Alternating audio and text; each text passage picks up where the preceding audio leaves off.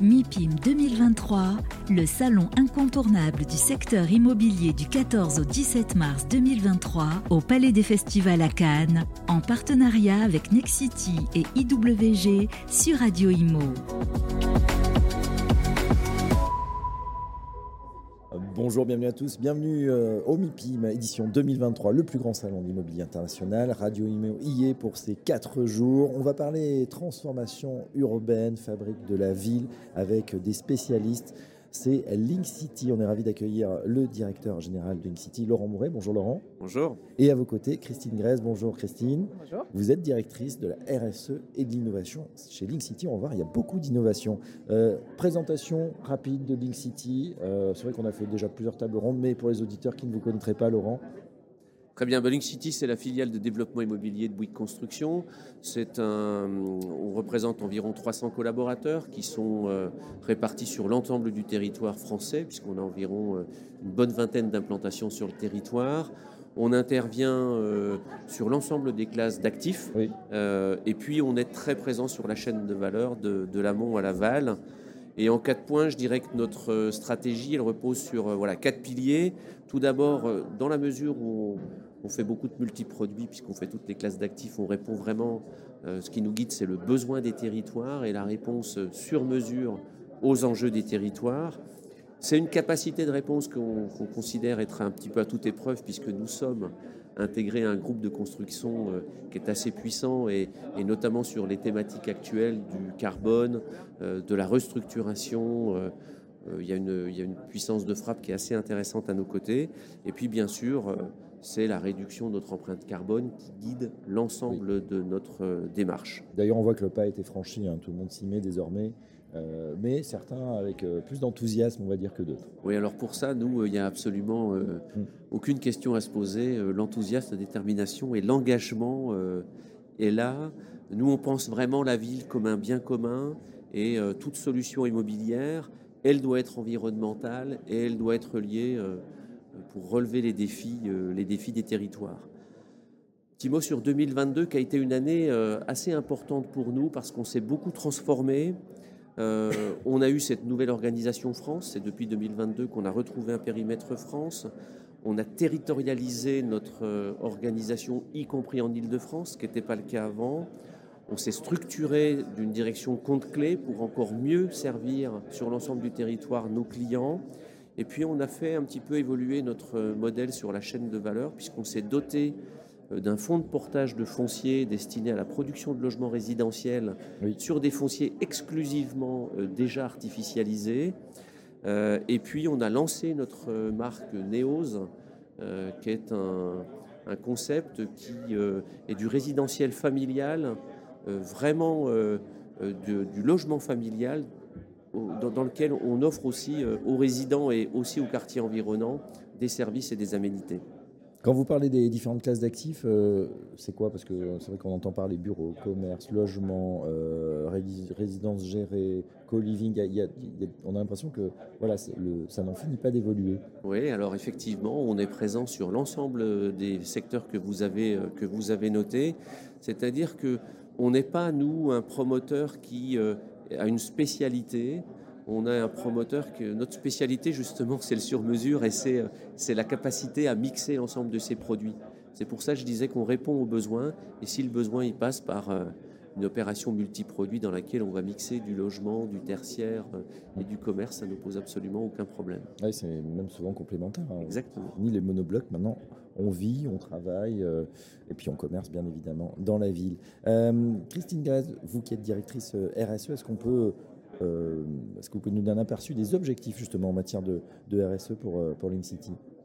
Alors pour l'INCITY, il, y a deux grands euh, piliers de notre feuille de route RSE. Le, premier, c'est de, participer à la transition écologique à travers les projets euh, qu'on va mener. Et puis le deuxième, c'est euh, de, contribuer à l'attractivité, la qualité de vie dans les territoires. Donc on retrouve bien la, dimension écologique et, et sociétale de, la RSE qui s'applique à nos activités.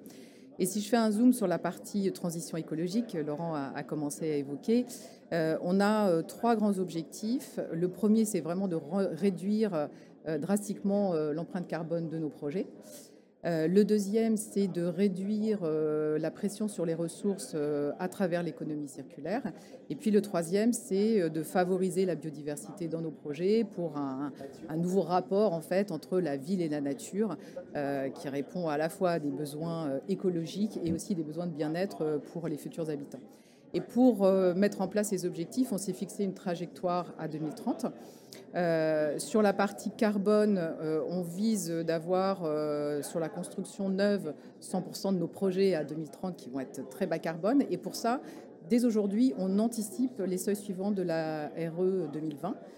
donc, dès cette 2028, 2031 Alors, 2025, 2028, 2031. On est aujourd'hui dans le seuil 2022. Et à partir de cette année, 2023, on vise de déposer 100% de nos permis de construire avec euh, le seuil 2000, au seuil 2025. Euh, donc finalement, d'avoir un temps au moins, parce qu'on en a certains qui vont être 2028. Euh, donc, mais l'idée, c'est vraiment d'avoir un temps d'avance en fait sur la réglementation environnementale. Alors, tout le monde n'a pas évidemment les, grandes étapes, mais comment on fait justement pour anticiper? On va, on va aller plus loin que les seuils demandés, c'est ça tout de suite? On va travailler à la fois sur le poids des matériaux, le poids carbone des matériaux, donc en allant chercher des matériaux euh, bois biosourcés, euh, en travaillant sur euh, bah, du béton à carbone, en mettant en place beaucoup plus de matériaux de réemploi qui comptent zéro emploi carbone, en allant chercher des matériaux qui, auprès de fabricants qui ont vraiment travaillé sur la réduction carbone. Et puis, l'autre dimension, et là, c'est plutôt l'axe de la réhabilitation, euh, donc, euh, on, va, on vise d'avoir 30% de nos opérations en réhabilitation, mhm. euh, puisque dans une réhabilitation, on va garder l'essentiel des, matériaux du gros œuvre qui, pèsent en poids carbone. et donc, ben, on a un point carbone moins important. Donc, ça, c'est aussi un axe très fort pour nous en termes d'objectifs à 2030. Euh, Est-ce que c'est compatible avec une équation économique? Parce qu'on parle des matériaux, on sait qu'il y a une flambée et des matières premières, euh, des coûts de ces matériaux. Quand on va chercher en plus des matériaux innovants, l'équation économique, elle, reste euh, viable entre voilà, les, prix que ça coûte et, la sortie pour le, consommateur final, le client final, dont on sait qu'il bah, regarde aussi attentivement ce qu'il peut se permettre. Alors effectivement, on, a la, difficulté aujourd'hui, c'est qu'on fait face à une inflation euh, effectivement des, coûts des matériaux, donc euh, ça ne facilite pas euh, cette transition. mais ça ne l'empêche pas pour autant, puisque ce qu'on va rechercher aussi, c'est à valoriser mieux euh, quand on va vendre euh, nos opérations, toute cette dimension environnementale. Et on voit bien aujourd'hui que les investisseurs euh, mettent ça dans, leurs critères d'investissement. La taxonomie européenne voilà, vient aussi nous y aider. donc il y a des incontournables sur la performance énergétique, sur le carbone, sur bientôt la biodiversité. Et, du coup, on, a fait tout un travail d'ailleurs avec un partenaire, Verse Partner, pour voir comment on pouvait objectiver la création de valeur pour les investisseurs liés à l'ensemble de ces critères environnementaux et sociétaux. Et on l'a fait sur trois de nos projets où on voit qu'on a une survaleur euh, autour de 10% euh, liée à la mise en place d'actions vraiment significatives sur la qualité environnementale et sociétale de nos actifs. Laurent Moret, ça veut dire que ce premium finalement environnemental est accepté finalement par les investisseurs? Bah, Disons qu'on n'a pas le choix de toute manière de se lancer dans cette euh, démarche. La réglementation va nous y contraindre et puis euh, euh, aujourd'hui le dérèglement climatique, la conscience de l'environnement, je pense que c'est plus à démontrer, il faut qu'on y aille. il ne faut pas raisonner en termes de coûts et, et je trouve que Christine l'a bien dit, il faut aussi raisonner en termes de création de valeur. Et je pense que si on arrive à tous se mettre euh, euh, ensemble euh, au service de ce, projet, de cette contrainte, mais de cette opportunité aussi hein, de faire les choses un petit peu différemment avec comme driver le carbone, on trouvera les réglages qui vont bien pour, pour y arriver parce que de toute manière, tout le monde est engagé dans cette démarche-là, que ce soit l'État, que ce soit les collectivités, que ce soit les investisseurs, que ce soit les promoteurs. On est dans une période un petit peu compliquée en ce moment, c'est certain. Il faut trouver les bons réglages. Mais je suis convaincu que très rapidement, on va trouver les équations qui vont nous permettre de sortir nos opérations. En tout cas, nous, on fait le pari qu'on y arrivera, euh, puisque, comme l'a dit Christine, on anticipe la réglementation euh, thermique pour que nos immeubles y soient compatibles avec la réglementation telle qu'elle sera au moment de leur livraison et non, et non pas au moment où on les engage. prenez un coup d'avance. Alors justement, pour illustrer nos propos, est-ce qu'il y a des projets phares sur lesquels vous travaillez? Est-ce que vous pouvez nous les décrire en ce moment Christine alors, sur l'aspect sur justement transition écologique, on a des exemples de projets en construction bois. On a donné une grosse part aux matériaux bois dans l'opération. Donc, je pense notamment à l'opération Panorama sur le, projet urbain Quai 22 à Saint-André-les-Lilles, sur lequel effectivement on a un projet en structure bois et sur lequel d'ailleurs on a réussi à mieux le valoriser que si on était resté sur un, bâtiment tout béton. donc ça, c'est un très beau projet qui a le label, qui a obtenu le label BBCA excellent et qui a été d'ailleurs mis en lumière au CIPCA l'année dernière. Euh, on a aussi le projet de Zilo euh, dans la presqu'île de Grenoble, tout en construction bois. Donc ça, c'est effectivement des beaux exemples. Et puis, euh, un autre sujet dans les objectifs qu'on n'a pas cités, c'est effectivement renaturer, en fait, avec toute la dimension eh bien, effectivement de biodiversité qu'on va intégrer dans nos projets.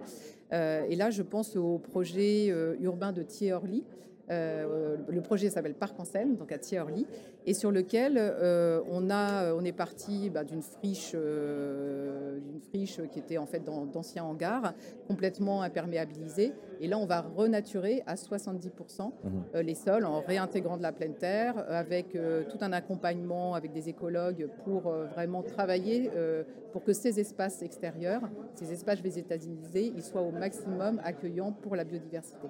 Et ça, c'est un axe de travail euh, très fort pour nous, puisqu'on vise qu'à euh, 2030, on ait 60% de nos projets qui soient à biodiversité positive, donc sur lesquels on va avoir amélioré euh, finalement la, biodiversité par rapport à la situation existante.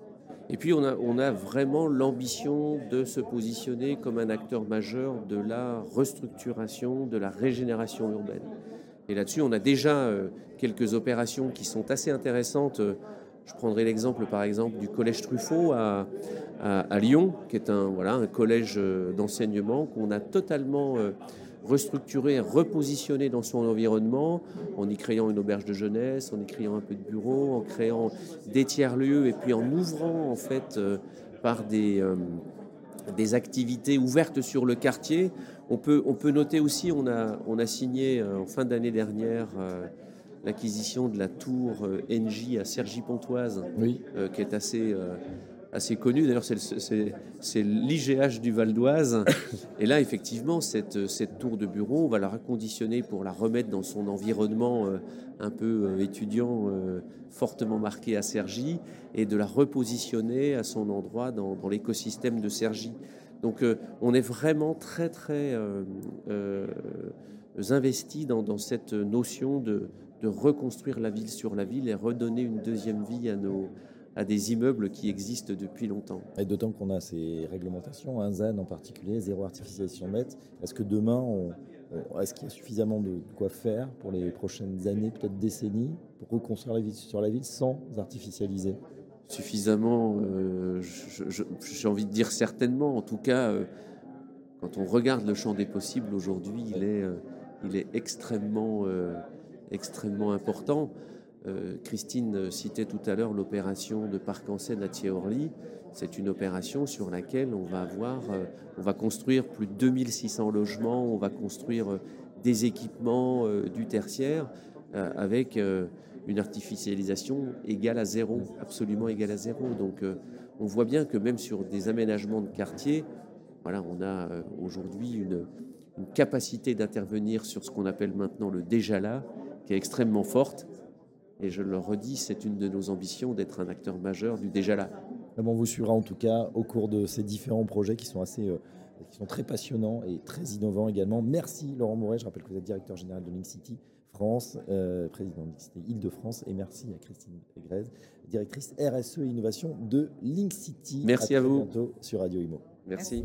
MIPIM 2023 en partenariat avec Nexity et IWG sur Radio Imo.